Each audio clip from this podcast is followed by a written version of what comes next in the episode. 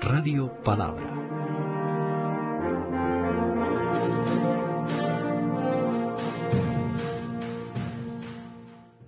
Llegó entonces uno de los jefes de la sinagoga, llamado Jairo, que al ver a Jesús se echó a sus pies suplicándole, Mi hija se está muriendo, ven a poner tus manos sobre ella para que sane y viva. Había una mujer que desde hacía doce años estaba enferma con hemorragias. Había sufrido mucho a manos de muchos médicos. Esta mujer, al saber lo que se decía de Jesús, se le acercó y le tocó la capa. Al momento se detuvo su hemorragia y sintió en el cuerpo que ya estaba sanada.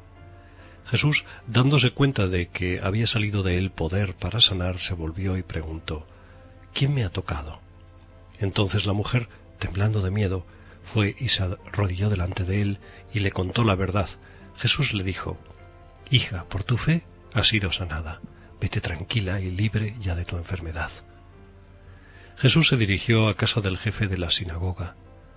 Allí, al ver el alboroto y la gente que lloraba, entró y les dijo, ¿Por qué lloráis de esa manera? La niña no está muerta, sino dormida. La gente se burlaba. Pero él, tomando al padre, a la madre y a los que le acompañaban, entró donde estaba. La tomó de la mano y le dijo, Talita cum, que significa, muchacha, a ti te digo, levántate. Al momento la muchacha se levantó y echó a andar. Ser una niña en el mundo de Jesús significaba literalmente no ser nadie. Ser niña. No valer nada. Jesús no ve las cosas así.